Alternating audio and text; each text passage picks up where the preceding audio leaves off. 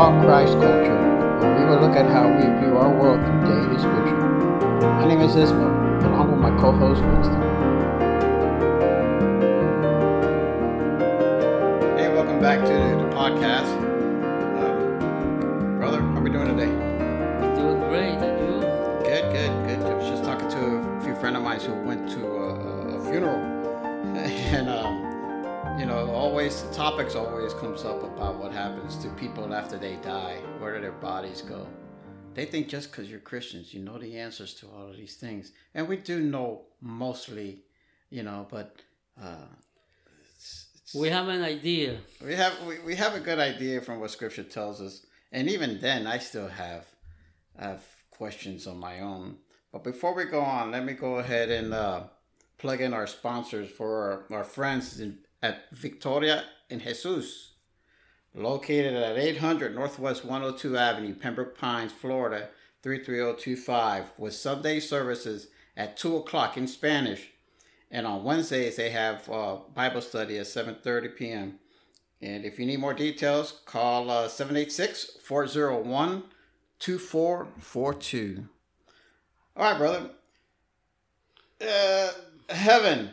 Does, is heaven uh, an actual place? Uh, or are we just talking, you know, where bodies, where, where, where the spirits go and they wander free and. Well, uh, Paul talked about three heavens.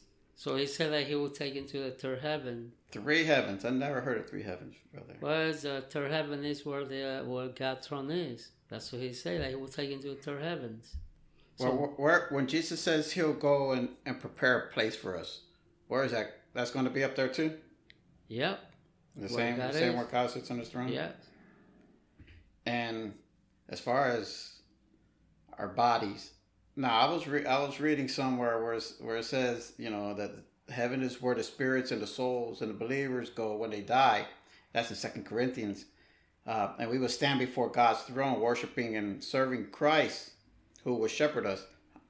But however, you know the bodies will remain in the grave until the rapture when Jesus comes in the clouds for His church. Now, from what I understand, our our bodies are they're going to get resurrected, correct? We are with the glorified body. that's that's the the thing that we have to understand. Uh, we're, we're here on earth. We're gonna struggle with sin. I mean, when we became Christian, it wasn't that a vacuum cleaner, you know, suck up all our sinful nature. It's, the sin still within us. However, when we resurrect those who have died before Christ come, we're going to have a glorified body, and that's when the sin, sin won't have any presence in our in our life. Now, that body that is go to the grave doesn't have any relationship with the glorified body. This is a new body, like uh, Jesus Himself. The same way that He resurrected with a body that it doesn't limit to space and time. Uh, when we read in the Bible, when Jesus resurrected, He had breakfast with his disciple. He ate something with in the evening, meaning there is a body. But the only difference is that this body won't have any relationship with sins. The same body that we're going to go to the perfect state when Adam and Eve were created. They have a perfect body. Well, that, that's that's uh, where you where you read that doubting Thomas, he thought he saw uh, Jesus in spirit, and he actually had to touch him to see, you know. Uh, but he had to go through transformation because he told one person, I can't remember who, don't touch me because I haven't been I haven't been glorified yet. One of the Mary, one of the Mary hasn't been um, present himself to heaven to complete, I mean, to present complete the sacrifice that he did on, the cross. So that that pretty much answered my question because I was going back to wonder, say, well, if the if our bodies, if our bodies after we die, they stay in the ground, because I mean, I know our spirit and our soul, they're uh, what Paul says when We're absent when we from die, the body, we're, we're abs- present, we're absent present with God. and we're present with God. So I I, guess our, our physical bodies will get com- get transformed into That's basically what uh, Paul talked about in First Corinthians chapter 15, that that corrupted body that we have now will be transformed into uncorrupted body. the mortal that we are now, will become immortal. So it's a different, it's a, it's a different kind of body. And I know that some people have struggled with cremating and stuff like that because hey, that body needs to be resurrected. But th- this is a different body. Just think about uh, when you're naked, you don't have no clothes on. So when we resurrect, Jesus is gonna put a new set of clothes for us. It's a new body, the glorified body, and we're gonna be perfect, no sickness, no pain, no nothing. And and this new this new this new glorified body, first of all, I guess it's going to be enough to where we can enter the pearly gates that Peter's going to open for us there. Uh, and there's no so gate that Peter open for you. come on, There- man. There's Uh, no so gate that Peter open for you there. pearly gates. Okay, and now uh, these glorified bodies, they're the, this is the one we're going to have when um, in the new heaven and the new earth. Of course, there's a new body, and it's gonna be a body that everybody could, could see. I mean, you could see body. It's like Jesus is a perfect sample, and that's why when the, like uh, 500 people were there in Olive in the Mount Olive, seeing going up, the angel told them the same way that he left, the same way he will come. Meaning the same body that you seen going, that the same body going to see coming and we don't have a body just like Jesus. Sin won't be present in our life at that moment. I was uh, talking to somebody about that the other day. Can can you imagine? Okay, um, though the angels were telling these people the same way you saw Jesus go up. Okay, not everybody saw that, but yet supposedly when Jesus comes back, everybody's going to see his return. That's when he going to to establish his millennium kingdom. But when he comes for the church, only us will be aware of that. Everybody will see him. Let's say everybody will see him when he come to establish his kingdom. Well, you talk when you talk about everybody, The whole everybody. That mean is- everybody from one side of the earth to the other is going to be able to see Yeah. what we will call Jesus incarnate. Yes. That's that's a pretty awesome picture, bro. Technology. Techn- He's got he's got some high high uh, tech technology for us to be able to to see that. Of course, yeah. I mean, yeah. You're saying he can in one spot come down at the same spot that he went up into the clouds The sense bad and people through you know through internet or Yeah. everything is going to be able to see that. You know, As a right. matter of fact, as a matter of fact, I was listening to uh, couple of years ago. I was watching this program, that this documentary in on TV, and they said that there's a news channel. I don't know if it's CNN or one of those, you know, cable news. They have a camera in Israel facing that spot. Really? Yeah. That's probably the same spot where they're supposedly at the end days. Those two witnesses are Yeah. going to get killed, and everybody in the world is going to be able to see that. Yeah, it's through the TV. You sure we're not watching too many movies and Well, the Bible explains that. I mean, uh, and you know that's why also Paul told to the Thessalonians, don't don't don't mourn at those who doesn't know hope, because we have a hope that we're gonna resurrect. Because uh, as he's also explained to the Corinthians, if we believe that Jesus resurrected, then we'll be resurrected. I mean, because Jesus did it. There is there is there is a lot of proof that he did right. resurrect. No, I, I agree because if, Because we, if we don't believe that, then why? What are we doing following him?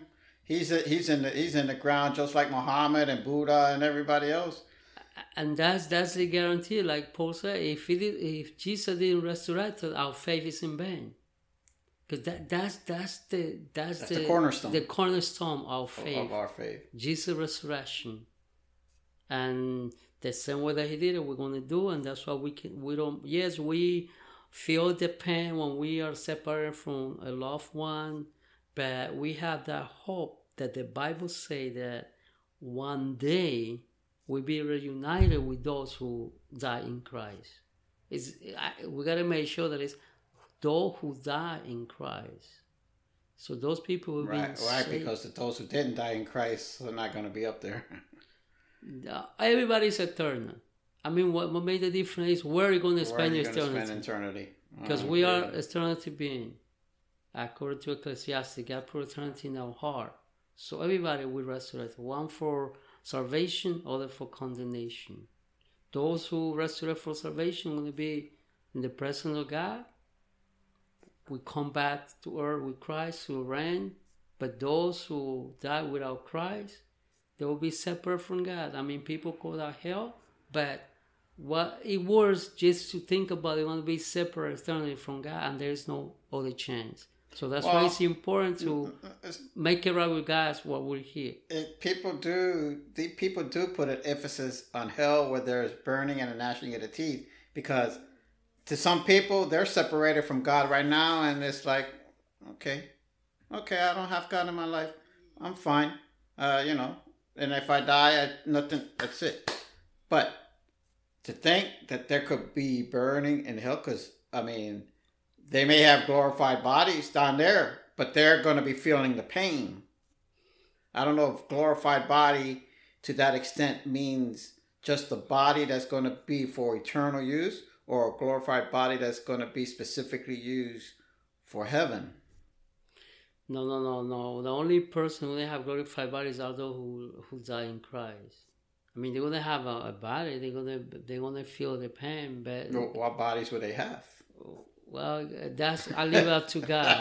I leave it up to God. Yeah, I mean, because I mean, how are you going to feel the pain if you don't have a body? That's it. supposedly, if you only have the spirit and, and, and the soul, uh, Yeah. or it's going to something something similar, I guess they're going to feel pain. And the reason why we need that glorified body is to be able to be like God present. Because with this body we cannot. Yeah, we can come. Uh, no, that I agree Because with. it's so gotta, holy, we gotta so be holy. holy like He is. We can't even. I mean, no, you're you're right about that. and you know that that's why we need to make sure that we make it right with God. We just have to believe in our heart and confess our sin. And he say, Paul and, in Romans say, whosoever call up the name of God shall be saved. Good enough. I mean, I feel for those who are at a funeral service and stuff like that, and they're trying to um, give bring comfort to family and friends who are there. But if they only realize the hope that Christians do have, that Christians should have, because I've seen many Christians who lose a loved one, and it's enough to throw them out of balance, wondering where was God and this and that. They start asking questions, um, and and we have to remind them it's okay to ask God questions. It's okay to be mad, but you don't stop believing in Him just because you know um, it just you know your loved one died, and they you know the belief that they need to have is this: the hope that they will see Him if they have Christ in their life. They will see Him again in the future. Uh, and one thing, uh, another thing that people say is, "Oh, you know, I don't know anybody that had gone to heaven come back. If I will, if I only knew that that is true, I would, you know, believe in Christ." However, you know, uh, Jesus told a story about the Lazarus and the rich man that they both died, and Lazarus went to the Abraham bosom, Right. which is the wait, waiting, the waiting period there, and the rich man went to hidden to To hell. to hell. It wasn't because he was rich. It was because he rich was his God. Just made like, made that clear there. I mean, it doesn't have anything to be, be being rich, being rich, or being poor. in. Exactly. But you know, when the rich man was suffering, he asked God to Abraham to send Lazarus to, because he was burning, to put at least, you know, something in his Some lips. water on his, you know, something to. to Yeah, and then uh, he said, No, whoever is in this side cannot go to the other side, whoever is on the side cannot come uh, here. what was the word? The chasm. And then, and then he said, so then send somebody to let them know they don't, they don't come here. And what this Jesus, Abraham said, and God said, no, they had a prophet, so they need to believe in. That right now they have a preacher, they have the ads that are preaching witnesses about Christ. So nobody needs to go to heaven to believe that heaven is real. We have to believe in the Bible. We have, we have the whole scripture, and, and these people have these questions, and they want God to f- physically talk to them, you know, and stuff like that. And and we have to realize, you know, if you want to know God, you want to know Jesus, read what He says. You you know a person when you talk to them. Okay, and they think just because they don't hear an audible voice coming back you know, like my pastor says, you want to hear God's voice? Read the Bible out loud. Because that's that's and then as you read more, you get to know him more. We prayerfully that if once you read more, you get to develop a more faith. Well, the same thing that Jesus said when you read the Gospel of John, there's there's a passage that Jesus said, and this is eternal life, that they may know you, the truth God, and made Jesus, you know, the Christ, who you have sent. And so, meaning that if you want to know God, know Jesus, the only way that we can know about God and know about Jesus is through the scripture. Absolutely. And, and people uh, have to understand that we have a finite mind. There's a lot of things that we are not able to understand with this finite mind that we have. That's why I used to have a pastor say when somebody asks a difficult question, say, write that down. Then when we get to heaven, you ask God that question. Because sometimes people ask us those questions that even the Bible say there are mysteries in the Bible that haven't given to the man to understand. God had gave us enough for us to believe and trust Him. Like John and his gospel saying, Jesus is a lot of stuff, but these are written for you to have to believe in, in him and have eternal life and even and even many who saw what he did still end up not believing so uh, yeah it, it, it's it's all in god's hand his god's work he touches your heart he molds your heart to either receive and believe what you read uh, and if not then you know. well, and to uh, sum it up, even Jesus said that he have a command from his Father that he resurrect everyone that God had bring to him. So Jesus also gave us a help. It, wasn't just Paul or the other apostle. I mean, Jesus himself said that his mission is not only to save us, but also to resurrect us when the time comes. Well, uh, for those listening, I, I, pray that if you've just lost uh, a loved one uh, I know many people have during this COVID time, during this epidemic time. Please uh, put your faith in the Lord Jesus Christ. That they're in, if they have Jesus Christ in their heart, they're in good hands. And if you're with Jesus, uh, you're going to be able to see them in the future. And find peace on John 14. And we thank you for joining us. And God bless. Till next time. God bless. Thanks for listening. Please subscribe to our podcast and share with those family and friends who might benefit spiritually. Email us with questions at talkchristculture at gmail.com. Until next time, God